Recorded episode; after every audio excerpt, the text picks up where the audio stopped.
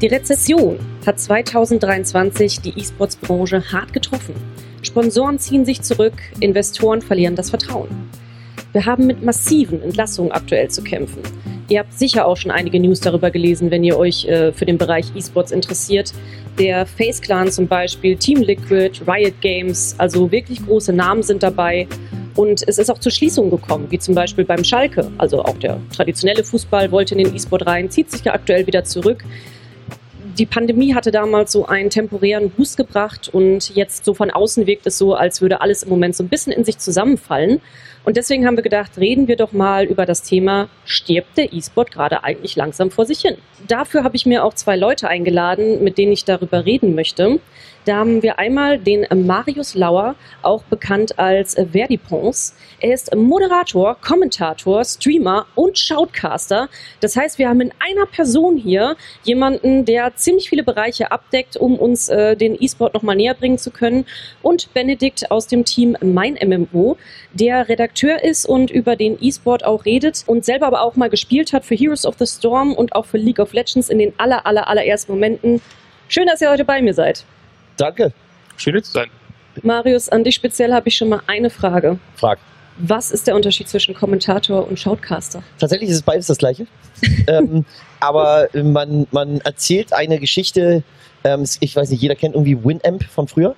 Ne? So, und da gab es äh, tatsächlich, war das Shout, äh, also hieß, der, hieß, hieß das Tool, womit du Radios machen konntest, Shoutcast.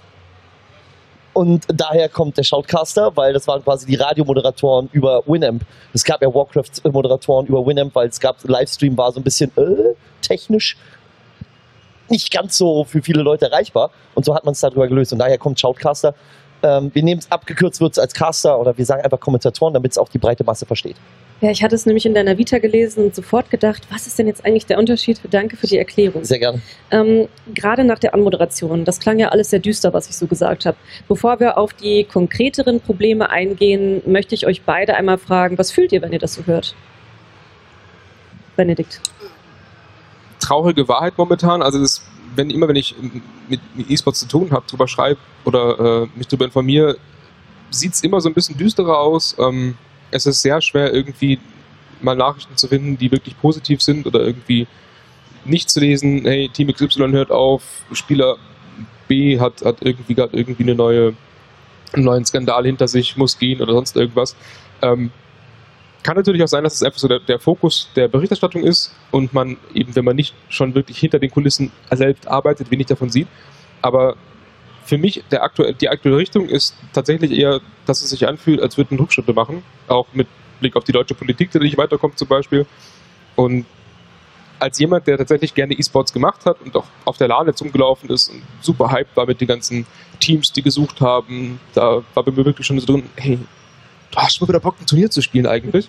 Ähm, die Hoffnung, dass es nicht so ist und nur so ein Eindruck. Marius, du hattest ja vorhin, als wir schon ein bisschen gequatscht hatten, gesagt, dass du ein bisschen hoffnungsvolleres, äh, ja, ein hoffnungsvolleres Bild in deinem Kopf gerade hast. Ja, ähm, es gibt hier verschiedene Ansätze. Also auf einen Seite, ne, du sagst schon News Cycles, das, was sich am meisten einprägt, das ist ein psychologisches äh, Problem, sind negative Sachen. Die verstreuen sich besser, die lesen sich besser, die werden besser geklickt. Wir wissen, wie Headlines geschrieben werden. Ne, vom, also dieses Clickbaiting basierend auf dem, was ich schreibe, oh, dieser Star musste unbedingt gehen. Und dann liest du den Artikel und liest weiter, liest weiter und irgendwann war das irgendein Nebendarsteller, der dann gehen musste, weil er woanders einen Hauptdarsteller-Slot bekommen hat. Aber negativ, ne? Klar, ja. auf der einen Seite. Auf der anderen Seite völlig richtig. Corona hat einen Impact, die sind hochgegangen und dann wieder runter. Online-Spiel war, ist ja trotzdem immer noch, besonders für einige Spiele, sehr defizitär zu betrachten, weil du hast nur regionale Championships, die ausgespielt wurden. Jeder hat gegen jeden gespielt, es war langweilig. Ja, also es ist so ein bisschen dieses, ich sag mal, für mich Bundesliga-Feeling. Ich mag, also ich habe nichts mit Fußball zu tun, ich bin auch kein großer Fan davon, aber es ist ein, ähm, jeder spielt immer wieder gegen jeden. Die haben schon immer wieder irgendwie mal gegeneinander gespielt und das ist halt so, ja, ach schon wieder. Und das hat es mit dem E-Sport ein bisschen Overkill gegeben, aber alles, was schnell wächst, muss auch mal kurz beschnitten werden. Es muss auch irgendwann mal einen Negativtrend geben. Man kann nicht immer nur eine Superlative und das ist awesome und das wird noch besser und das wird noch besser und ja und ah. Nee, man muss auch mal sagen, so, das war jetzt, Entschuldigung wegen meiner Wortwahl, das war jetzt Kacke. Jetzt muss es erstmal runter. Und das ist normale Wirtschaft. völlig normal. Wirtschaft ist auch wirklich Ja. ein sehr gutes äh, Stichwort, denn ich möchte mit euch heute so ein bisschen die Probleme erörtern, warum wir aktuell auch das, den, den Eindruck haben, dass es aktuell einfach nicht so gut läuft. Und da ist natürlich Geld ist ein wichtiges Thema. Ähm, wir wissen, dass die Teams, äh, die Spieler und Spielerinnen, die müssen extrem viel Zeit und Geld investieren, um diese ganzen Organisationen überhaupt am Laufen zu halten. Du bist ja selber auch organisatorisch tätig und warum ist das eigentlich so schwer mit der Finanzierung? das, ähm, wir ziehen mal einen Vergleich. Ja, wir nehmen mal jetzt wirklich die traditionelle, um als Beispiel zu nehmen, und dann den E-Sport. Der E-Sport hat ein, ein größeres Problem, und zwar die Organisationen sind zu einem, ich würde fast sagen, 80, 90-prozentigen Anteil ähm, angewiesen auf Sponsorgelder. Weil einfach es gar, gar keine anderen großen Revenue Streams gibt. Also man kann vielleicht über eigene Spieler, die man vermarktet, noch andere äh, Partner bekommen, aber es sind alles Sponsorings, das ist Werbeplatzierung. Ähm, es gibt noch keine Organisation, die sagt, wisst ihr was, ich vermarkte mein eigenes Heimspiel. Warum haben wir nicht deutsche große Organisationen? Die haben alle große Büros. Warum sagen die nicht alles klar? Ja, wir haben unsere Liga, wir sind in der e äh, ESL Pro, Pro Series, wir sind dort, wir sind dort, hier und da und hin und her. Warum sagen wir nicht alles klar? Wir sind, wir haben unser Büro, dort passen 40 Leute rein für den Spieltag, kauft die Tickets. Wie ein Stadion. Darüber tragen sich einige Vereine, einige, also äh, im klassischen Sport, da funktioniert's. Sind wir auch ehrlich, VIP-Tickets sind das, was am Ende Großteil alles bezahlt. Äh, die kleinen Tickets sind meistens immer nur so ein kostendeckender Faktor. Aber genau da müsste man ansetzen und das fehlt noch. Und äh, da hat der E-Sport natürlich ein großes Problem, weil er nur auf Sponsoren angewiesen ist. Jetzt gucken wir mal die letzten drei Jahre, was alles in diesen drei Jahren passiert ist, wirtschaftlich betrachtet. Wir haben Corona gehabt, wir haben eine Pandemie, wir haben dann leider das äh, ähm, Problem in der Ukraine und dann kommen auch noch Lieferprobleme dazu, dann bricht gerade die Wirtschaft ein aufgrund von Corona, weil in Corona hat jeder alles gekauft und auf einmal sind die Leute gesättigt. Warum soll ich mir jetzt, weil ich mir vor einem Jahr die beste Tastatur gekauft habe, nochmal eine Tastatur kaufen? Das macht keinen Sinn. Die Leute haben 150, 200 Euro ausgegeben für ein Headset, für sonst irgendwas. Da brauchen die sich nichts mehr ausgeben. Das ist aber auch wiederum hier jetzt eine Situation, die kannte, kannte man noch nicht, dass Markt mal an so einer Stelle mit Verbrauchsgütern gesättigt ist. Und dass die Firmen jetzt in den letzten drei Jahren Sachen erlebt haben, was man sonst in drei Jahrzehnten und wenn nicht sogar noch länger erlebt, da fängt es erstmal an, interessant zu werden. Also sagen sich die Firmen, nee, wir halten jetzt mal gerade unser Geld inne, weil wir haben irgendwie gerade ein Problem. Inflation steigt an, bla, äh, äh, Heizkosten, also Nebenkosten packen rein. Wir haben gerade gar kein Revenue, wir müssen kurz mal zwei Jahre abwarten, bis die Leute wieder Verbrauchsgüter kaufen wollen. Und dann wird es auch, wieder, auch wieder funktionieren. Sie haben Geld, sie geben es nur nicht aus. Weil sie sagen, jetzt müssen wir vorsichtig sein. Und das da hat der E-Sport, aber auch der Sport. Die großen Vereine, die suchen auch gerade Sponsoren und haben auch Finanzierungsprobleme an der Stelle. Ja, und es äh, geht da ja auch um Privatpersonen, weil Benedikt, ich habe es ja gerade gesagt, du hattest mal eine, eine gewisse E-Sports-Karriere, zumindest bei Heroes of the Storm, League Ja. of Legends. Wenn du jetzt mal an die Spieler sich denkst, wäre es für dich jetzt attraktiv gewesen, zu sagen, ich hänge jetzt alles an den Nagel und ich gehe jetzt voll für den E-Sports, weil ich damit meinen Lebensunterhalt finanzieren kann? damals hätte es vielleicht noch funktioniert, weil es eben, also gerade bei LoL waren wir halt aktiv, bevor es im Prinzip eine große E-Sport-Szene gab. So die ersten Turniere, die wir gespielt haben, war damals halt diese Community-Dinger ohne große Preisgelder, teilweise überhaupt ohne irgendwelche Preise. Ähm, und in Heroes haben wir dann halt ein paar hundert Euro verdient oder so.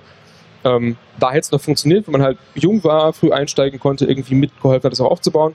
Heute würde ich es nicht mehr tun. Ich sowieso nicht, weil ich zu alt bin. Ähm, Wir tun jetzt einfach mal so, als wärst du nochmal 18. ähm, selbst dann würde ich halt mit meinem Wissen jetzt furchtbar aufpassen, weil es halt ein super harter Zeitinvest ist. Du musst wirklich hart trainieren, du musst jeden Tag zocken. Ähm, dein Hobby wird zu einem Beruf, was halt dann wirklich schon deutlich anders ist, als man entspannt zocken zu können, zu sagen, oh, heute habe ich keinen Bock, ich gehe ins Kino. Hm. Ähm, geht halt dann nicht mehr. Und der Outcome dafür ist halt auch nicht garantiert. Du hast halt, wenn du eine Ausbildung machst, kannst du danach relativ sicher sein, ey, ich verdiene meine, keine Ahnung, zwei, zwei im Monat, sonst irgendwas.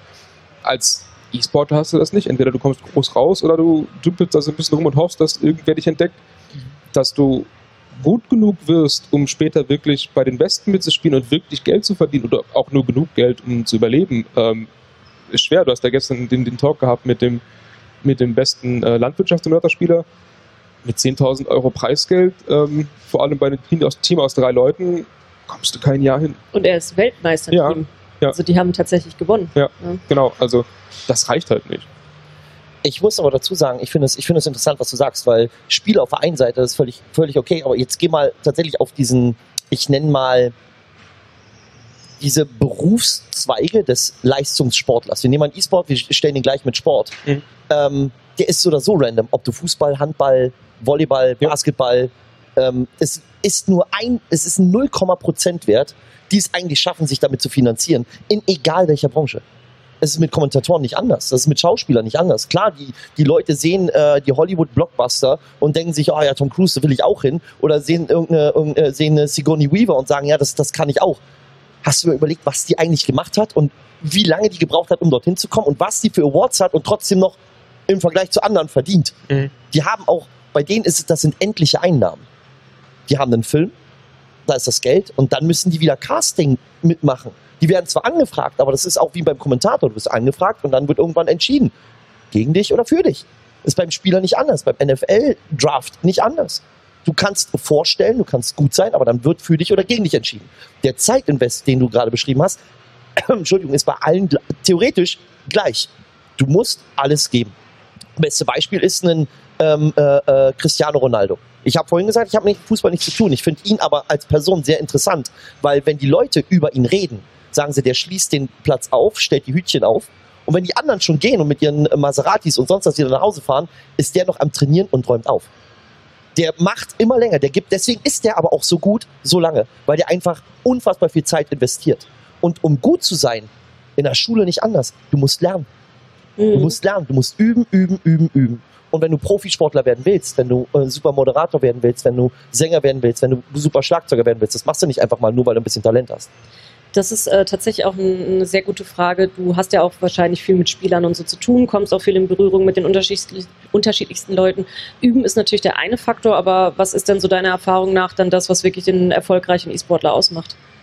Ähm, der erfolgreiche E-Sportler ist das Mindset. Auf der einen Seite, klar, kannst du gut sein, aber ich kenne super viele E-Sportler, die, wir kennen das mechanische Skills, ne? Ja. Du du bist du gut mit Maustastatur. Ich kenne einen, der ist ein absoluter mechanischer Krüppel, aber einer der besten Spieler und mittlerweile Coaches der Welt. In Rainbow Six, das mal, das, fantastisch. Der hat es aber wirklich auf, auf, auf eine andere Art und Weise geschafft.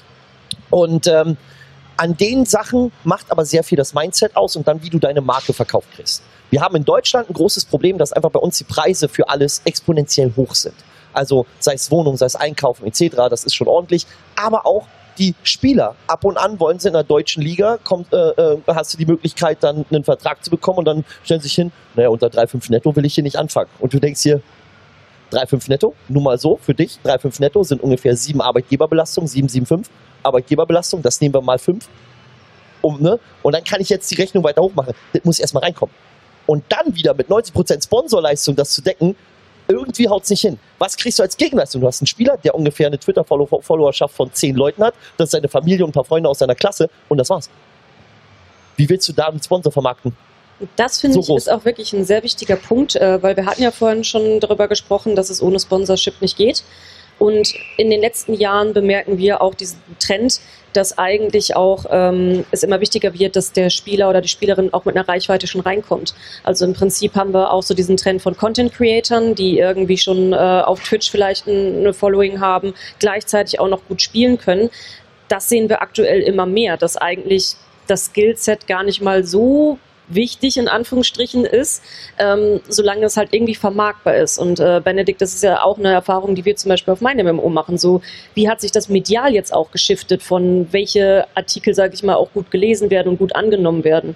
Also ich habe ja schon früher ähm, gerade auch über die, die ähm, GSA League und in Rainbow Six und auch über die Overwatch League berichtet und da teilweise wirklich tiefe Spielanalysen geschrieben. Die hat halt keiner gelesen. Also es ist, ähm, ich nehme ähn, ähnlich an, wird's beim, ähnlich wird es beim Fußball sein. Ähm, diese tiefen Spielanalysen lesen halt Leute, so Bruchteil von dem, die auch ein Spiel gucken würden. Und bei uns ist es nicht anders. Was dann aber wieder funktioniert, sind halt Geschichten über Menschen und Geschichten von Menschen. Also wenn du halt wirklich was erzählen kannst, was passiert ist, was jemandem passiert ist, wie jemand reagiert, das sind wieder Dinge, die interessieren, worüber auch gerne Leute reden, wenn man so möchte, Boulevard.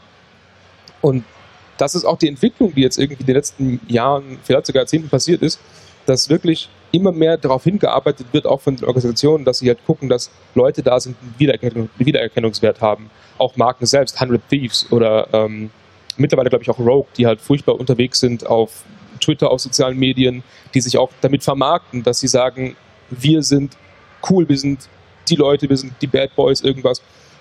Und so funktioniert das da eben. Sie haben eben was zu erzählen, was interessiert. Und da hast du auch wieder diesen Punkt mit der, mit der Mehrfachvermarktung, weil eben, es ist leichter, jemanden von jemandem wieder was zurückzubekommen, wie du schon sagtest, mhm.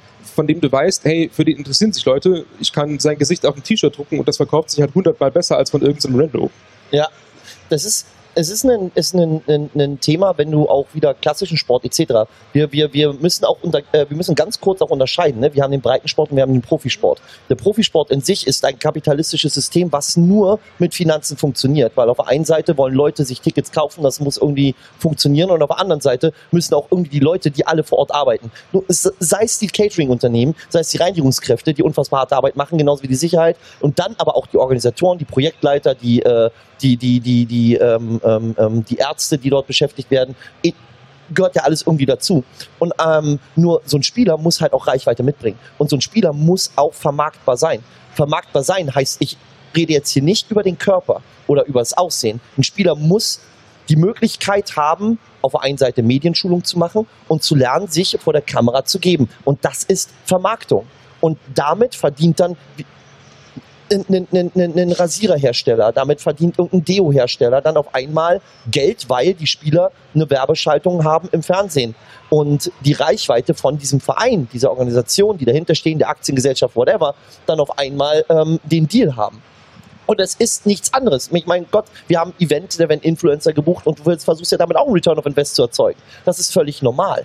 Und du kriegst es halt mit einem Spieler, dem du 7.500 äh, Euro im Monat bezahlst, davon gehen dreieinhalb netto auf, auf sein Konto, aber der Rest muss ja auch trotzdem bezahlt werden, und der halt keine Reichweite mitbringt, das ist ein ganz großes Invest, weil du musst dann gucken, zieht ja die Reichweite, um mittlerweile einen Reichweitenwachstum zu erzeugen. Wir sehen es, wie schwer es auf dem deutschen Markt ist, Reichweite zu entwickeln. Du, also diese Influencer-Geschichte, dass du halt eine Reichweite mitbringst, das ist ja völlig normal. Weil wenn du die Großen anguckst, die haben alle große Reichweiten. Ja, äh, ich habe hier gerade den Namen äh, Henno im Twitch vorbeifliegen sehen. Ja. Und das ist tatsächlich ein sehr gutes Beispiel auch aus Deutschland. Wir hatten ja selber auch sehr viel Berichterstattung über Eintracht Spandau.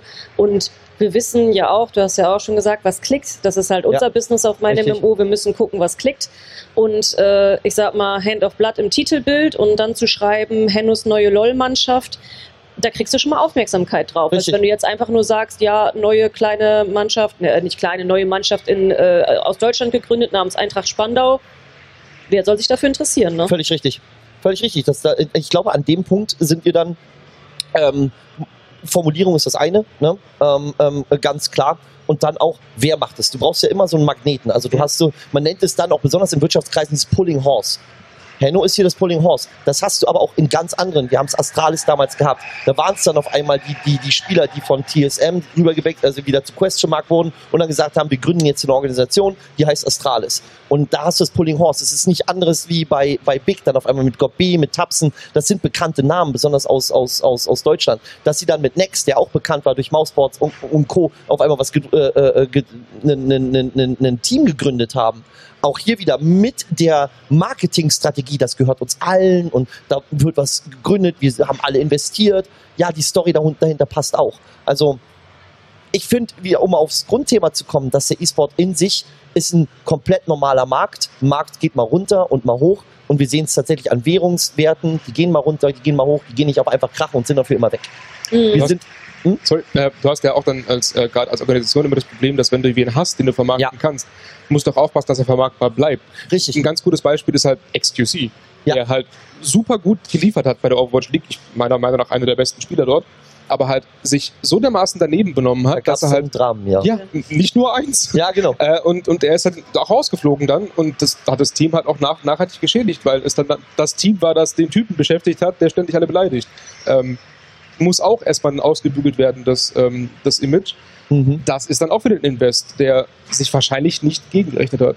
Und wenn man einmal, einmal das und auf der anderen Seite hast du natürlich mit ihm jetzt einen der größten Streamer überhaupt. Ja, genau. Das ja. ist natürlich auch interessant. Er wurde quasi vom Spieler zum Influencer. Hat man aber oft, ne, du hast immer einen Rollenwechsel. Wir kennen es aus Spielern, wird ein Kommentator, wird ein Analyst ja. oder wird ein Coach, wird ein Organisationschef. Haben wir so viele mittlerweile in, in der Welt, die mhm. mal E-Sportler waren und Organisationen führen. Das sind aber auch wieder ein kleiner Bruchteil. Ne? Und auch hier, ich glaube, ist das Grundökosystem äh, zu betrachten, wie viel Angst hat man und wie viel Budget kann man reinschieben. Eine Organisation zu gründen in Deutschland, du musst mindestens Budget haben für drei bis fünf Jahre. Und ab dann fängst du an, nicht schwarze Zahlen zu haben, sondern sie zu erzeugen. Dass du immer noch im Roten bleiben wirst, muss dir ganz klar sein. Das muss auch jedem Investor klar sein. Aber das ist halt, das ist der E-Sport, das ist halt auch eine große Investorenbubble. Wie ich schon sagte, es fehlt halt besonders, um die Pro Problematik aufzugreifen. Du hast diese gesamte Audienzgeschichte nicht. Also du musst andere Revenue Streams erzeugen, außer Sponsoren dann wird es erst interessant. Eintracht Spandau macht richtig. Die haben super Merch-Verkäufe. Bei denen funktioniert es halt über dieses Pulling Horse, über diesen Influencer, den sie halt mitziehen. Und ich glaube, dass da äh, ganz groß aufgepasst wird, dass da nichts schief läuft. Natürlich. Ja. Also Deswegen hatte ich mir tatsächlich auch äh, hier auf meinen schlauen Moderationskärtchen habe ich äh, so eine Sektion mit Probleme, weil wir über die sprechen wollten. Mhm. Und ich habe mir das mit den Content Creatern auch aufgeschrieben, hatte aber auch noch mein Wörtchen Trend mit dabei, weil ich war mir auch nicht ganz sicher, ist es jetzt eigentlich ein Problem oder nicht? Diese Entwicklung zum Content Creator hin, dass die halt immer wichtiger werden im E-Sport. äh, weißt du, was witzig ist? Wie definierst du Content Creator? Ein Content Creator ist einfach für mich, also du bist zum Beispiel für mich auch ein Content Creator, Mhm. weil du bist auf äh, YouTube, du, äh, man sieht dich quasi und machst halt dein, machst halt selber Inhalte Ja. auch. Ne? Dass du hier jetzt gerade sitzt, ist für mich auch eine Art von Content Creation. Äh, Benedikt für mich als Redakteur ist für mich auch ein Content Creator. Ja. Ne? Äh, genauso aber auch jemand, der sich einfach vor die Kamera setzt, sei es jetzt TikTok, Twitch oder sonst irgendwas. Jeder, der halt in irgendeiner Form Inhalte produziert und sie der Öffentlichkeit Ja. zur Verfügung stellt, ist für mich ein Content Creator. Jetzt nehmen wir mal Marius vor ungefähr, äh, Gott, das sind auch ein paar Jahre her. ähm, wir nehmen mal ungefähr 14 Jahre minus. Und dann sitzt Marius hier. Der war E-Sportler, der hat auf Bühnen gespielt, ich habe auch LAN-Turniere gewonnen und so. Bin ich dann auch Content Creator? Das ist tatsächlich die große Frage, weil ähm, es passiert Bin natürlich über dich passiv, aber Richtig. du bist aktiv trotzdem im Content beteiligt. Genau. Und ja, und damit ist die Brücke geschlagen. Spieler sind Content Creator, weil sie Assets für den Content sind. Und ab dem Punkt, auch wenn sie gute Moves machen oder legendäre schlechte Moves, ja, gibt's auch, dann bist du aber Content Creator. Du bist passiv, du hast Content kreiert, den vielleicht jemand anders monetarisiert, das mag sein. Aber Content Creator werden auch von Marken bezahlt, den andere Marken monetarisieren. Ich wollte gerade sagen, legendäre schlechte Plays können nämlich auch viral gehen. Das sind auch. Clips, die dann auch über Komplett. TikTok und so hoch und runter gespielt werden. genau, genau das. Und besonders mein, ich habe hier LAN, LAN gespielt und äh, ja, leider wegen mir verloren. Das war legendär schlecht. Ich würde auch noch mal ganz gerne ein anderes Fass aufmachen, Ja. das äh, auch mit äh, Problemen zu tun hat, die du gerade genannt hast, nämlich eine gewisse Instabilität. Ne? Du kannst halt nicht davon ausgehen, dass vielleicht auch dein, dein E-Sportler für immer brand-safe bleibt. Und die Spiele selber sind ja auch nicht unbedingt stabil. Das ist so ein Problem, über das ich sehr oft nachdenke im E-Sport, weil du hast, mh, ich sag mal, der Fußball, bleiben wir bei diesem Beispiel, der verändert sich nicht wirklich groß. Die Regeln bleiben immer gleich, das Regelwerk ist gleich, wir wissen, wir wissen, was da passiert, ob man jetzt weiß, was abseits ist oder nicht, wir wissen, der Ball muss ins Tor. Ähm, und bei Spielen ist das anders. Du hast Patches, du hast Updates. Äh, sind wir vielleicht mal bei League of Legends, kommt mal ein neuer Champion mit dazu, der dann das ganze Spiel, die ganze Meta durcheinander rütteln kann. Ähm, oder auch ein sehr prominentes Beispiel für mich war Overwatch, die irgendwann gesagt haben, Overwatch war ein sehr prominenter Titel im E-Sport, auch ein Hoffnungsträger. Ursprünglich mit sechs Rollen. Und irgendwann sagt Blizzard, ach, nö, machen wir doch mal fünf Rollen draus. Und äh, eine Person in den Teams verliert quasi ihre Rolle, ihren Job. Das ist super schwierig, finde ich. Du verziehst das Gesicht, aber fangen wir mal erstmal bei Benedikt an. Ähm, klar, es ist halt immer ein Problem, ähm, wenn du sagst, okay, stellt euch jetzt auf, auf was Neues ein, aber das ist halt auch Teil, in dem Fall Teil des Sports, weil du eben immer neue Dinge lernst. Ne? Ähm, das ist dann auch Teil deines, deines Auftrags als Spieler, zu wissen, hey, wie gehe ich mit diesen neuen, mit diesen neuen Sachen um? Ich hatte es ja damals in Heroes of the Storm, da war eins der, der Eigenheiten, dass Maps da sind mit verschiedenen Mechaniken. Das heißt, wenn eine neue Map kommt, kann es passieren, dass du was völlig Neues lernen musst, was vorher noch nie da war, weil es eben zu der Map gehört, dass du, keine Ahnung, ähm, irgendwo NPC-Zombies touchen musst, damit du einen großen Golem erschaffen kannst. Gab's vorher nicht. Also wie gehst du damit um? Dann ist es dein Job, ähm, wenn du keinen keinen Coach hast, rauszufinden, zu welchem Zeitpunkt mache ich was, wie am besten, damit ich besser bin als mein Gegner. Gehört dann eben dazu. Äh, schlecht wird's oder schlimm wird's erst dann, wenn ungewollte Bugs dazukommen, die im Fußball nicht möglich sind. Ne? Ähm, dass der Ball plötzlich durchs Tor glitscht, ist äußerst unwahrscheinlich. Äh, passiert aber eben in Videospielen. Und da muss halt furchtbar darauf geachtet werden, dass sowas nicht passiert. Und ist eben aber halt auch so ein, so ein ein Punkt, der ein bisschen mehr Unsicherheit reinbringen kann. Aber guck doch mal bei deinem Beispiel, Heroes of the Storm. Dein E-Sports-Titel ist gestorben. Ja, äh, Was, das kann eben was auch willst du da passieren. machen? Äh, zugegeben, das könnte auch beim, beim echten Sport passieren. Äh, echten Sport. Ähm, aber klar, ähm, das hängt damit am Publisher, ob sie es schaffen, ähm, das Spiel interessant zu machen. Es kommt dann auch ein bisschen drauf an, wann sie anfangen damit. Blizzard war einfach viel zu spät mit Heroes of the Storm. Das hätten sie 20 Jahre früher machen sollen. Äh, und dann auch, was für Konkurrenz du hast und wie du es aufbaust. Bleiben wir bei dem Beispiel. Blizzard hat den großen Fehler gemacht, dass sie gegen zwei der größten oder die beiden größten E-Sports-Titel antreten mussten. Dota 2 und League of Legends. Zu einem Zeitpunkt, wo beide schon unfassbar riesig waren und mit einem Marketing, das nicht gereicht hat, um halt zumindest ein paar Top- oder ein paar prominente Spiele abzuziehen. Und das war halt, ich weiß nicht, ich habe darauf gehofft, dass, also ich habe nie damit gerechnet, dass es ein Riesensport wird, aber immer darauf gehofft, dass es so ein, eine Alternative wird, die halt ein bisschen kleiner ist, aber wo man zumindest so ein bisschen was mitmachen kann. Ähm, dass es so relativ schnell uninteressant wird und stirbt, hätte ich nicht unbedingt gedacht. Heroes of the Storm war so ein Bubble Shift, ne? Man hat Ja. irgendwie aus StarCraft auf einmal die Leute rübergezogen und Warcraft auf einmal die Leute rübergezogen zu Heroes of the Storm und gehofft, dass vielleicht dieser Mix in diesem Spiel die Leute zusammenführt, aber das war halt nur, du nimmst aus zwei relativ stark sterbenden Spielen, kommt vor, dass Spiele sterben, das ist auch mit Sportarten, die mal super hoch sind und dann irgendwann im Sport an sich einfach uninteressant werden, ähm, wechselst du auch. Ähm, die Meta-Wechsel, ja, ob du nur aus sechs Spielern fünf machst, die Spieler bleiben übrig und haben auch die Möglichkeit, wieder neue Teams zu gründen und dann wieder sechs, also ein Fünfer-Team zu stellen. Also ich finde, ob ich die Rollen reduziere, das muss mir immer bewusst sein, dass da, dass da sich was ändert. Und ich finde auch das Gleiche, ob du beim Arbeitgeber bist und der dann auf einmal sagt, ja, aufgrund von wirtschaftlichen Gründen müssen wir halt was ändern. Oder ob du die Glocke von oben kriegst, weil der, der Spieledesigner sagt dir, ja, das Spiel wird jetzt gecancelt. Das ist mit Serien genauso. Es Ja. ist halt, ist, also ich finde, das sollte dir die Gefahr, dass du rausgecancelt wirst, in egal wo, ist immer da. Was das für Umstände sind, weil das Spiel sich neu definiert, weil es einen, einen Wechsel gibt, das passiert. Aber das kann auch sein, weil du halt einfach in, in, durch diesen Meta-Wechsel, wie du es gesagt hast, ne, du hast ein Update, das Meta ändert sich in diesem Spiel und ähm, du willst halt eigentlich beweisen, dass du gut bist und nicht nur Saisonspieler bist. Wir kennen Saisonspieler als Term, äh, äh, besonders aus der USA mit, mit, mit, mit den, äh, mit den Franchise-Ligen, wo die auf einer Saison einfach alles wegrocken und danach werden sie nicht mal mehr gedraftet, weil sie irgendwie vergessen haben zu laufen oder zu werfen oder wie auch immer. Ich sag mal, Also- für, für Spielefirmen ist E-Sports auch so ein Teil vom Marketing. Ne? Also auch um das Spiel weiter zu vermarkten, Community drum zu bilden und so weiter und so fort. Aber in meiner Wahrnehmung würde der E-Sports immer runter priorisiert werden, im Gegensatz zu den Leuten, die das Spiel aktiv spielen, außerhalb jetzt vom E-Sports. Ähm, das Thema haben wir auch oft genug, äh, auch auf meinem MMO, dass der, der größte Teil von den spielenden Leuten sind Casuals, die einfach Mhm. abends sich einloggen, Bock haben zu spielen. Und äh, in meiner Wahrnehmung sind die wichtiger als der E-Sports aus Unternehmenssicht. Ich denke, der E-Sports würde immer auch zugunsten von Patches oder so runter priorisiert werden, äh, wenn ein Großteil der Spielerschaft, der Casual-Spielerschaft vielleicht gerade nicht happy ist. Äh, völlig richtig. Gute Herangehensweise, weil du immer noch 1% der E-Sportler und dann die Sport, theoretisch mit den Casuals, weil die sich mal ein bisschen treffen, um ein bisschen zu spielen, vielleicht auch mal in kleinen Turnieren organisieren oder drücken einfach nur auf Rangliste. Fertig aus. Ähm, ich finde aber, dass du, wenn du Experten hast, die das Spiel ausgiebig spielen, sich mit dem Spiel auseinandersetzen und ähm, damals gab es ein Interview mit Goppi und, und Capio, wo sie gesagt haben, warum kam die Frage, warum seid ihr so gut? Da sagt er, wir sind, glaube ich, die einzigen zwei, die sich hinsetzen und die Map Pixel für Pixel auseinandernehmen.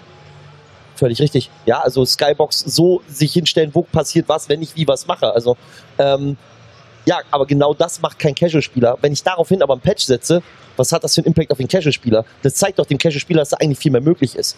Der vielleicht nur sagt, ich will nur ein bisschen rumdaddeln, ja, okay. Aber der Impact, den so eine Patches haben, weil die Leute, die halt massiv viel rein, Zeit reinstecken und die Balance müsste halt gefunden werden. Ähm, Gibt es in einigen Spielen, ist das relativ kontraproduktiv gelaufen, ja, wo es quasi, wo Sachen gepatcht wurden, weil die Community das unbedingt wollte und dieses Spiel existiert nicht mehr. Also, oder diese Spiele existieren nicht mehr oder sind von dreieinhalb Millionen Spielern aktiv auf Steam runter auf Seite 2. Also, äh, das ist halt so, das ist halt alles da. Ähm, ich finde, es sollte eine gute Balance haben, ähm, ähm, ähm, besonders aus, aus dieser Hinsicht. Aber auch hier wieder, der E-Sport promotet die Skins, die DLCs. Weil viele Leute sagen auch wieder, ah, macht, arbeitet doch mal an eurem Netcode, anstatt neue Skins auszubringen. Okay, soll ich jetzt den Designern sagen, dass sie sich kurz in die Ecke legen sollen, schlafen? Oder soll ich den Ja, Designer klar. einen Netcode malen lassen? Die oder chillen- was? mal, mal, daneben, ja. mal mal einen Netcode. Mach mal. Hä? Also, ne? So, und, ähm, aber auf der anderen Seite, es muss halt, ähm, ähm, es muss finanziert werden, wenn du was über lange Zeit hast. Es müssen über, über, über also ich wüsste nie, wie es mit RTS kostenlos funktionieren sollte, da Skins reinpacken, irgendwie muss halt super, oder Töne, keine Ahnung, muss halt irgendwie was passieren. Aber das finanziert die Mitarbeiter und Co. Und das promoten natürlich die großen Bühnen, wo super viele Leute zuschauen. Und du hast ja auch gerade bei, der- bei, dem, bei dem Punkt mit den Patches, Ja. ähm, das ist ein super Beispiel mit, mit, Mhm. mit dieser Map, ähm, weil für den Casual-Spieler, wenn da irgendwie, keine Ahnung, ähm, die eine Säule woanders hingesetzt wird, ist das Ja. für den völlig egal, weil der mit dieser Säule eh nicht spielt. Ja. Ähm, genauso wie, wie jetzt bei, bei LOL oder sonst irgendwo, eine Fähigkeit wird um 2% Mhm. genervt. Es wird dem Casual im Leben nicht auffallen. Der spielt genauso weit Richtig. wie vorher auch, weil er eben nicht auf diese eine Richtig. Fähigkeit mit den 2% gesetzt hat, weil er wusste, ah, das reicht haargenau, um den Tank mit so und so viel Rüstung zu der und der Zeitpunkt genau zu töten. Geht halt dann Ja. nicht mehr für den Profi Ja. und für den Casual ist es Schnuppe. Das, ich habe super, super Beispiel aus. Ähm, wir mussten gerade übrigens eine, eine äh, Ramen-Nudelbox finden. Ja, Ähm, ja. dazu gewunken. äh, wir, wir hatten das mal in, tatsächlich in Rainbow Six, als äh, auf, auf irgendeiner Map ein, äh, eine Fen ein Fenster durch eine Wand ersetzt wurde, durch die man nicht mehr durchschießen Ja. konnte. Und ich habe furchtbar gerne die Scharfschützen Kali gespielt. Ja. Mit genau diesem Fenster. Ich war wahrscheinlich einer von fünf Spielern weltweit, die dieses Fenster genutzt haben. Und ich habe geflucht. Ja. Und meine, meine ganzen Kollegen meinten, was ist denn los? Das ist nur eine Wand. Ja. So, Alter, da Ja. waren meine besten Picks. ja, ich muss dazu sagen, es gab jetzt neulich auch in Rainbow eine Diskussion, besonders auf meinem Stream, weil äh, die haben den Charakter geändert, die haben ähm, ähm, ihm eine äh, in seiner Sekundärwaffe oder in seiner Special Ability haben sie ihm eine, ich sag mal, eine Granate rausgenommen, ihm aber aus acht Granaten 20 gemacht. Also quasi, er müsste früher nachladen, aber hat unfassbar viel Munition. Und da kam halt, ja, das ist, also die Antwort war, oh, das, das, das muss Impact haben, das funktioniert ja dann nicht mehr. Da denke ich mir, Alter, für jeden Pro ist das Gold. Hat zwar weniger, aber der timet das ja. So, und die Granate, wenn die aufploppt, macht sie so einen Feuerteppich und dann muss, kann er irgendwann reloaden. Das heißt, wenn er den Feuerteppich richtig legt, hat er genug Zeit zum Nachladen, weil die können nicht einfach durchlaufen. Würden sie da wirklich durchlaufen, sind sie weg. Also sind sie aus der Runde raus. Und ja, da kommen so eine kleinen Feinheiten. Ähm, was, da muss ich wirklich Ubisoft ganz hart für loben, weil da die Idee finde ich smart. Sie bauen immer eine Delta, sie promoten immer eine Art Delta. Wie funktioniert das Casual-Spiel im Ranked? Also Ranked nehmen wir mal als Casual. Wie sind die Win-Ratios? Pick-Ratio versus Win-Ratio. Wie, wie verhält sich ein Charakter gerade? Und dann siehst du Ausreißer. Und diese Ausreißer versuchen sie dann wieder zu normalisieren durch Anpassungen. Das finde ich echt cool. Nur, was interessant ist, es gibt Ausreißer, die im E-Sport nie gespielt werden. Also als Win, Pick und 100% Win-Ratio bei 3 Millionen Spielen. Und denkst du so, hä? Und ich habe das Spiele gekastet und mir so, ich habe diesen Charakter nie gesehen. In keiner Konstellation der Welt funktioniert das. Aber im Casual funktioniert's. Also, da, da, du hast Meta, ich glaube, du hast verschiedene Meta-Ebenen. Die eine promotet die andere, anpassen, ein Spiel kannst du nur für, für die machen. Regelwerke zu erstellen ist sehr schwer. Was ich jetzt die ganze Zeit Ja. im Stream, äh, im Stream, im, doch, Ja. auch im Stream, aber im Chat auch die ganze Zeit sehe, ist äh, sehr viel Thematik um Frauen. Ja. Und das habe ich mir tatsächlich auch aufgeschrieben. Also sowohl Frauen als auch äh, diverse Personen. Kaum vertreten im E-Sport. Was ganz am Anfang haben wir gesprochen, Sponsoren braucht man im Moment zumindest, um alles zu finanzieren. Und äh, es gibt da einfach eine sehr große Masse an Menschen, die du aktuell auch nicht erreichst, weil sie einfach nicht da sind. Ja. So, warum? Du wirst es wahrscheinlich, wir, wir werden hier jetzt keine fünf Stunden sitzen Kein und darüber philosophieren können, Das aber ist eine ähm, schnelle Antwort. ja. Das ist eine schnelle Antwort. Ähm, das Internet ist toxisch, ganz groß. Und ich habe bei mir, äh, auch bei mir im Stream, sehr, sehr viele Damen und auch diverse Personen, die mit mir spielen. Und ich habe sie sehr gerne bei mir im Voice. Da ist eine Safe Space. Wenn da irgendwas passiert, ne, gibt es sofort Klatsche. Gar kein Thema. Aber was ich erlebt habe, auch wenn die Leute mit einfach nur einem Call, weil man sagt, wir machen Duo-Q und wir haben noch drei weitere, was Leute auf einmal, nur weil sie einen, einen, einen Nicknamen haben oder mittlerweile gibt es einen wunderschönen Streamer-Modus, der warum auch immer Leute einfach so haben, hinter irgendwelchen versteckten Namen, wo du nicht mehr mehr rauskriegst, wer das eigentlich war, ähm, für Verbalitäten äußern. Da haben die Publisher einen Safe Space zu kreieren, dass da was passiert. Weil so wie die angegriffen werden, verstoßen diese Menschen gegen Grundrechte Grundrechte haben meiner Meinung nach geahndet zu werden an der Stelle und man müsste einen Report-Button haben und wenn das zu oft von einer Person passiert, sollte nicht nur der Bann im Spiel, mein Gott, dann kauft er sich für 16 Euro das Spiel neu, ey, echt jetzt, interessiert den Typen noch nicht oder die Person dahinter ist denen auch völlig boogie. Nee, da sollte eine Anzeige gesch- geschaltet werden. Das kann nicht sein, dass da niemand was macht. Niemand. Und genau an der Stelle haben wir das Problem, dass sich da Leute einfach nicht trauen. Verständlich. Frauen, die kommentieren und auf einmal, ich, ich muss den Chat dann ausmachen, weil ich mich grundschäme, was dort für Ergötzungen entstehen. Und da macht keiner was. Ich habe auch einfach irgendwann auf, meinen, äh, auf den Voice-Chat verzichtet. Ja, völlig verständlich. Ver- ver- Macht keinen bei Spaß. Dem, bei dem, Macht ja, keinen Spaß. du willst einfach nur einen Call machen, du sagst, ah, short und dann, are you female? Kommt der erste Spruch, denkst du so, oh, Alter, einfach nur, ah, kurz, geh doch einfach, was, warum? Ja. Eine interessante Anekdote Ja. zu, dem, zu dem Thema, äh, das Internet ist toxisch, stimmt durch und durch. Ich wurde sogar vor ein oder zwei Jahren mal ziemlich übel in Rainbow Six von einer Frau beleidigt, weil ich einfach nur irgendwas falsch gemacht habe und ich dachte so, okay, Hm. ungewohnt, aber auch interessant. Ja. Ähm, und ja, wie du schon sagtest, dadurch, dass halt, klar, dann fehlen Vorbilder, dann fehlt die Möglichkeit irgendwie auch von mir aus typisch weiblich konnotiertes Zeug zu vermarkten, weil es halt eben keine Vorbilder gibt. Ne? Und dadurch, das zieht einen Rattenschwanz nach sich. Du hast niemand, der, der da ist, an dem du dich orientieren kannst als, Ja. als Frau, als Diverse. Siehst halt nur, okay, da zocken Männer, will ich da wirklich mitmachen? Ja, die haben Äh. auch äh, bewusst ausgrenzen. Ja, genau. Ähm, selbst wenn sie das nicht tun würden, ne, selbst dann siehst du halt, wir hatten es gestern im Chat irgendwie, hey, da sitzen vier Jungs und labern. Ja, okay, äh, war in dem Fall halt so. Aber ich kann dann auch durchaus verstehen, dass da halt kein Interesse dran besteht. Ich meine, wenn ich jetzt aus anderer Sicht einfach sehen würde, da ist irgendwie äh, ein, ein Bereich, in dem ich ausschließlich Frauen sehe, die von mir aus auch sehr erfolgreich sind, ähm, habe ich erstmal so Bedenken, ist das überhaupt was für mich? Weil offensichtlich auf den ersten Blick nicht. Äh, eben weil ich keine, kein, in dem Fall männliches Vorbild sehe, das machen würde. Also kann ich die Position völlig verstehen, dass da halt einfach erstmal eine große Hürde ist für, für Frauen in dem Fall. Ja, das ist äh, einfach sehr schade, weil da auch einfach sehr viel Geld liegen bleibt. Das, das ist, ähm, du, ähm, völlig richtig. Ich meine, ähm, wir, müssen, wir, wir gehen auf den traditionellen Sport, also weil das Problem ist nicht nur bei uns. Mhm. Wir haben es ja auch im traditionellen Sport. Wir gucken äh, die, die, die, die Frauen-WM im Fußball. Ähm, da wurde jetzt erst gesagt, nee, jetzt wollen wir erstmal richtig rein vermarkten. Leute, ihr hattet echt ein paar Jahre Zeit dafür. Und ich weiß noch wann, ich weiß nicht wann das war, vielleicht weiß jemand das im Chat, aber es gab eine 2004 oder so, da sind die deutschen, äh, ist die deutsche Nationalmannschaft der Frauen Weltmeisterin geworden. Super gut gespielt, also es war sensationell. Was haben die gewonnen? Also nur mal so, unsere Herren kriegen Hunderttausende Euro, also Hunderttausende. Die haben ein Teeservice bekommen und durften ihre äh, äh, Jogginganzüge behalten. Bitte was? Kann Ich habe mitbekommen. gelacht. Ich dachte mir, wollt ihr mich verarschen? Nur mal so, gleiche Leistung erbracht. Viele Leute sagen, ja, aber die Männer sind ja, äh, sind unsere Umkippdamen. Also sorry, was soll denn das? das?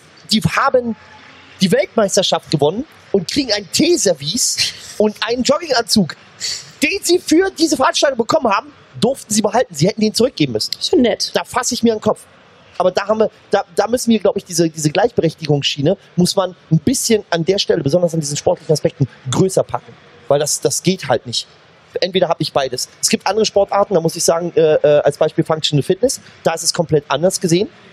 Da gibt es ja den Franchise CrossFit und da wird es so gemacht, alle kriegen das gleiche Preisgeld und die Skalierungsoption ist halt klar, Frauen haben andere Gewichte, andere, andere Höhen, aber es ist alles das gleiche. Und da haben die gleiche Anzahl, die, wie, wie Männer, also die gleichen Anzahl, es ist alles gleich und sogar das Preisgeld wird eins zu eins gleichgezogen. Und da muss ich sagen, das ist wenigstens ein, An ein Anfang. Und die starten und an, also am gleichen Tag zu unterschiedlichen Zeiten, aber sie sind alle zur gleichen Zeit. Und das, das, da habe ich mich kaputt gelacht. Also das, Deswegen finde ich es auch Mhm. eigentlich super schade, weil gerade Ja. im E-Sports wäre es halt super leicht, einfach im Prinzip rein nach Leistung zu da bezahlen. wollte ich gerade sagen, willst, da kannst du, das ist doch völlig egal. Ja. Leistung, ne? Leistung du, du kannst auch Ja, auch gemischte Teams. Ja, du kannst Ja, auch die Spiele einfach komplett ausblenden. Ist ja völlig egal, solange du halt, du guckst ja eh als, vor allem als Richtig. Breitensport-Zuschauer halt auf die Charaktere und nicht auf die Spieler. Ja. Also, ne? Also, und äh, es wird auch gerade, muss ich, da, da sehe ich im Chat, ja, brauch, seid das definitiv, der ist definitiv spannender als der Herrenfußball. Ja, ja, Äh, ja, ja. das muss ich Ja. sagen. Ich habe es mir an, ganz ehrlich, die kämpfen. Und bei den Männern, die gucken sich an, ah, der ist 10 cm weg, jetzt kann ich umfallen. Ja, Ja, also äh, also- Schauspielschule hoch 5. Ich wollte gerade sagen, Und also zu dem Tesafix haben wir auch eine Antwort 1989. 1989, alles klar, fantastisch. Aber ich weiß, wir könnten jetzt noch ewig über dieses Ja. Thema sprechen. Ähm, ist auch ein sehr wichtiges Thema, aber mit ein bisschen Blick auf die Zeit. Wir haben ja heute, hier Mhm. sind auf einem Live-Event mit Programm. Ich möchte nämlich sehr gerne mit euch auch noch über, über Probleme kann man halt die ganze Zeit reden Ja. und mosern und meckern. Aber was sind denn jetzt Ansätze, die man verfolgen sollte? Beziehungsweise ich möchte noch mal die Frage dieses Streams oder dieses, dieses Talks in den Raum stellen. Weil Marius, du meinst, du hast eine andere Meinung, weil die Frage ist ja, stirbt der E-Sport eigentlich gerade so vor sich hin?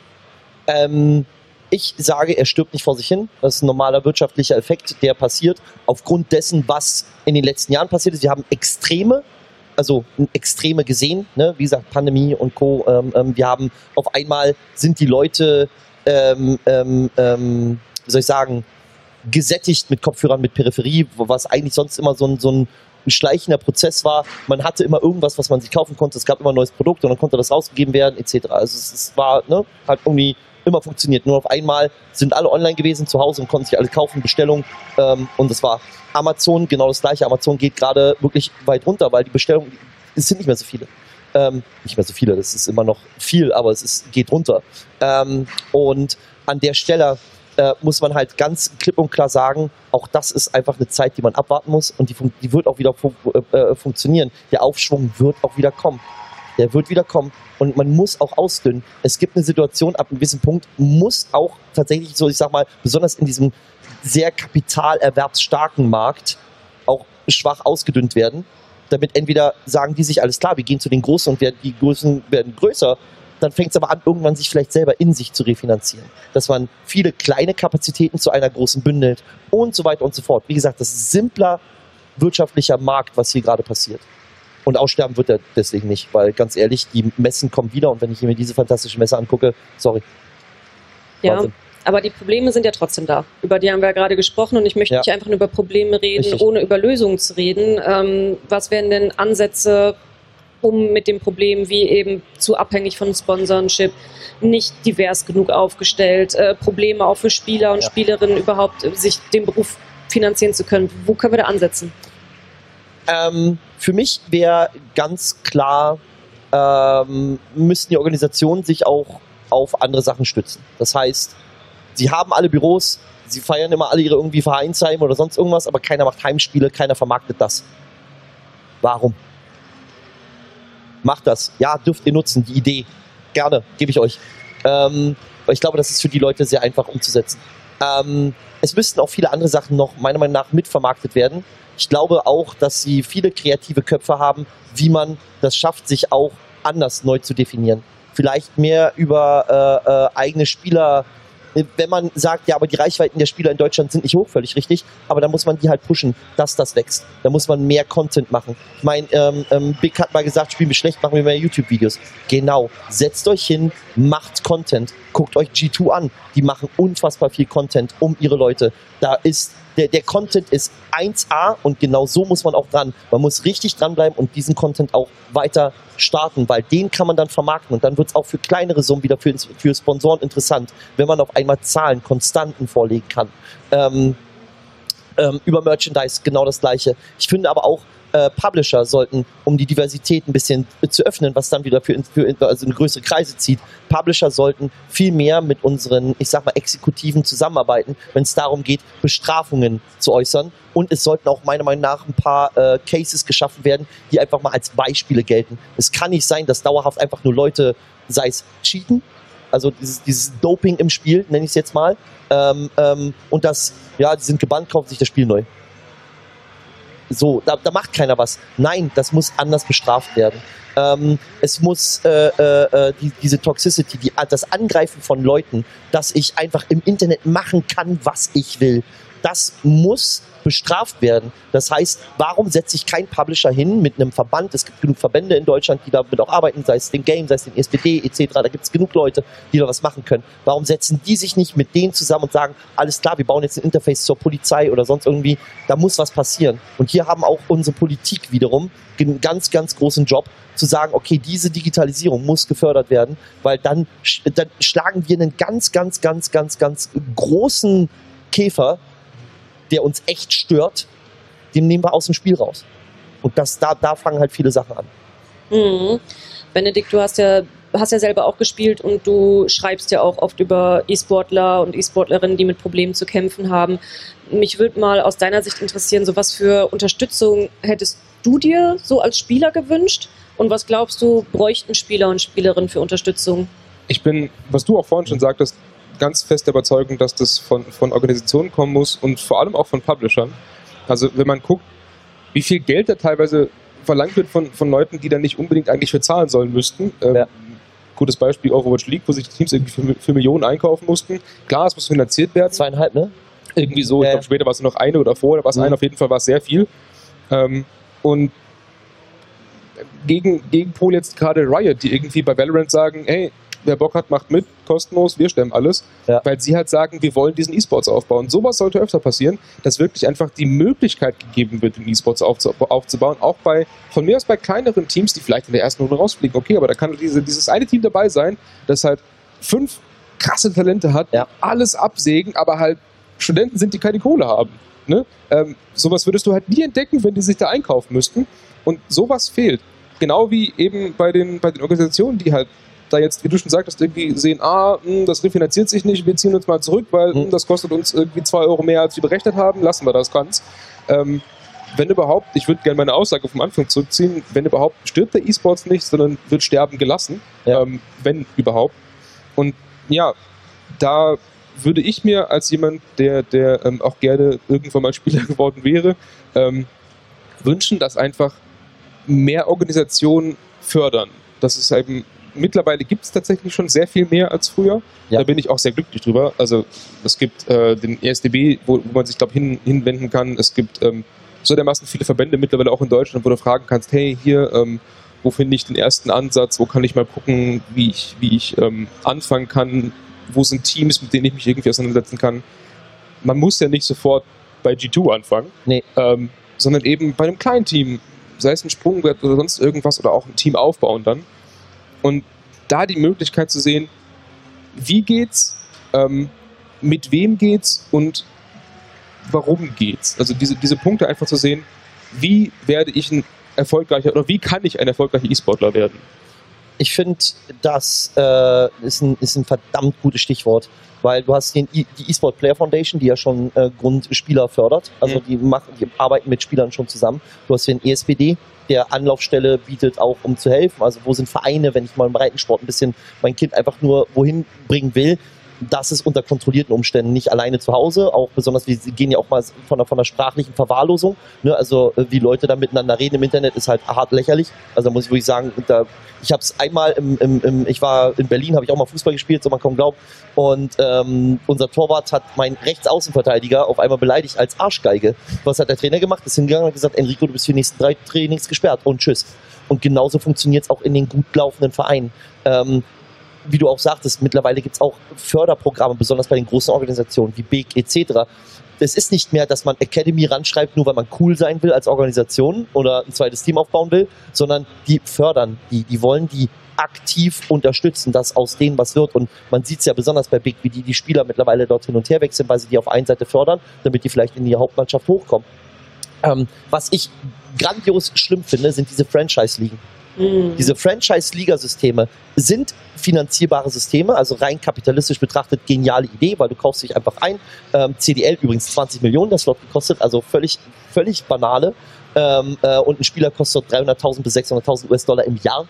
Also die, keine Ahnung, aber die Reichweiten sind enorm. Besonders in den USA verkauft sich das, also dass da, da mal eine Dr. Pepper Dose hinstellen, weißt du, so, pum, Millionen verkauft, so läuft. Ähm, aber hier setzen wir, äh, diese Franchise-Modelle haben ein Problem, keine Förderung mehr. Weil die Leute können sich dann einfach ein Spaßteam hinstellen, weil die steigen eh nicht ab. Da gibt es die Serie Ted Lasso, wo er sagt, der Franchise, ja, pff, wir spielen halt scheiße.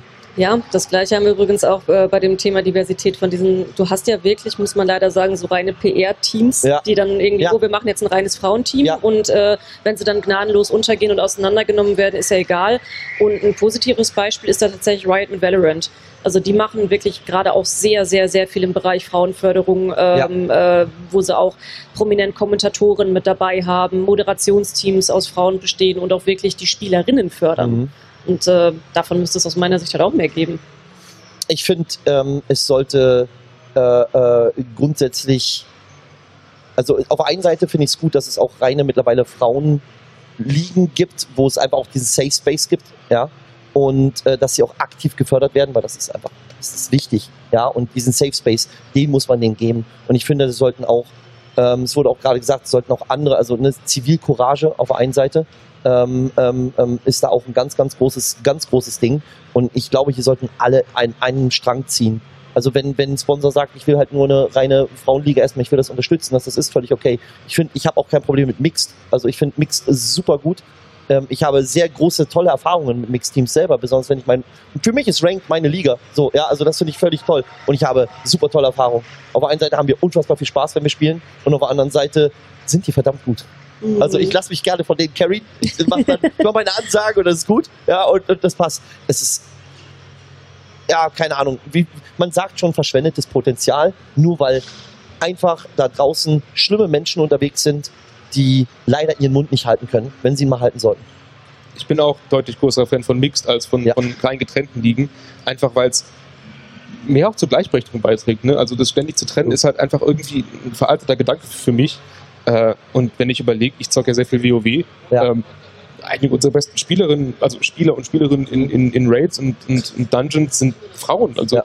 ähm, na klar, wieder ein bisschen Klischee, aber äh, unsere meiner Meinung nach beste Heilerin ist halt eine Frau. Mhm. Und wenn wir mit denen mit der in Dungeon sind, das kann mich komplett zurücklehnen. Wenn Ja. ich mal irgendwo, irgendwo reinlatsche, weil ich verpennt habe, heilt sie das gegen. Es klappt. So. Kriegen die meisten andere nicht hin. Und ich spiele ich spiel Ranked und habe äh, meine Axorella dabei und die ist Carry. So, ja. Ja. sie trifft halt alles. Sie klickt um. So, fertig aus, wird, wird reingedroht und das Thema ist erledigt. Wie machst also- du das? Ich klicke Köpfe. Ich, ich klick halt, klick halt, das ist doch, ist doch total einfach. Ja. Siehste, Pup, alles klar, so, fertig. Also, wie gesagt, es gibt, es gibt hier auch keine, also es gibt keine defizitären. Auf der anderen Seite, ne, wieder kapitalistisches System, äh, wenn Sponsor sagt, ich würde das gerne so haben, um einfach nur erstmal die Masse anzuziehen, weil Mixteams müssen sich auch erstmal finden. Das ist Ja. noch, ein, Ja. noch ein Problem, besonders wenn wir uns die Jugend angucken und dann vielleicht müssen wir einen Psychologen noch dabei haben, der das noch ein bisschen auseinander nimmt, wie diese Sozialkomponenten aufeinander einspielen. Aber wenn man, selbst wenn man das erstmal nur schafft, ich finde, das ist ein richtiger Weg. Mhm. Eine Sache Ja. Und zwar, wir haben ja darüber gesprochen, dass ähm, wir im Moment sind wir abhängig im E-Sport von Investoren, von Leuten, die äh, sponsoren und dass wir, denke ich, auch nicht so schnell weggehen, weil die Lösungen, die wir jetzt gerade präsentiert haben, die werden definitiv noch ein paar Jährchen brauchen. Und die haben wir jetzt trotzdem auch wegen wirtschaftlicher Lage, logisch, aber das Vertrauen ist im Moment weg, weil ja auch dieses, dieses Außenbild einfach da ist im Sinne von, ähm, darum haben wir auch dieses Gespräch mit Stirbt er langsam vor sich hin, äh, nach dem kleinen Boom Mhm. mit der Pandemie, so ein bisschen Abstieg. Was muss jetzt passieren, damit Investoren kurzfristig und schnell das Vertrauen wieder zurückbekommen und sagen, jo, da gehen wir jetzt rein? Nach dir. Ich habe keine Ahnung. ist eine, eine relativ einfache Sache. Die müssen aufgeklärt werden. Die müssen auch aufgeklärt werden, wo liegt jetzt, also weil für einen Investor, der macht das nicht einfach so von wegen, ah ja, ich habe ein bisschen Bock, ein bisschen Breitensport zu unterstützen und hier und ja, kommt, habt Spaß, nehmt mal meine Milliarden. So, das funktioniert nicht. Ja, also ganz ehrlich, jeder Investor, in, egal was, der will auch wieder einen Return of Invest sehen. Wie der aussieht, das ist das, das ist die Krux an der ganzen Geschichte. Und da muss Aufklärung her. Wir haben viel aus eigener Erfahrung du hast irgendeine Netzwerkveranstaltung und da heißt es, ja, wir wollen hier bleiben in Bundesland X und hin und her und wir, wir unterhalten uns über Projekte, da wird was gebaut, da bauen wir eine Riesenhalle, und wie, wie kriegen wir die Mitarbeiter her? Ach ja, und wir haben noch übrigens einen coolen Talkgast über E-Sport. Den machst du das einfach, du hast eine unfassbar langweilige Veranstaltung und sie wollen sie nur aufpeppen mit dem Wort E-Sport. Am Ende interessiert es eh keinen. Nein, du musst Veranstaltungen machen, die nur auf den E-Sport, also Aufklärung, Wirtschaftsfaktor. Die ESL macht das super. Immer wieder auf ihren Veranstaltungen haben die, die, äh, haben die Netzwerktreffen, die machen Kurse, die bieten das an. Das muss aber aktiv mehr nach außen. Es muss viel mehr lokal und, also und, und, und überregional gefördert werden, beziehungsweise gemacht werden, dass die Leute abgeholt werden. Wie viele Investoren oder Gespräche ich auch schon mit Leuten hatte, weil sie gesagt haben, in, er, erklär mir mal, ach, wusste ich alles gar nicht. Und ich denke mir, Alter, wir haben 2022, war in diesem Jahr und dieses Jahr, wir haben 23. Du wusstest davon nichts. Weil der Wert liegt ja nicht nur im monetären Stil. Warum wurde ESL und Faceit aufgekauft? Nicht, weil die so viel Geld erwirtschaften. Never. Das liegt einfach daran, die haben Benutzerdaten. Die bringen unfassbar viel Geld. Und da liegt Wert. Und das müssen die Leute verstehen. Dann hoffe, ich, dann hoffe ich, dass dieser Talk auf jeden Fall geholfen hat bei der Aufklärung. Und ähm, vielen Dank auf jeden Fall, Benedikt und Marius, dass ihr mit dabei wart. Mir hat super viel Spaß gemacht und ähm, ja, ich finde, wir haben ein paar ganz gute Wege hier gefunden. Ja. Und äh, damit sind wir jetzt leider auch schon beim Ende von diesem, von diesem Gespräch.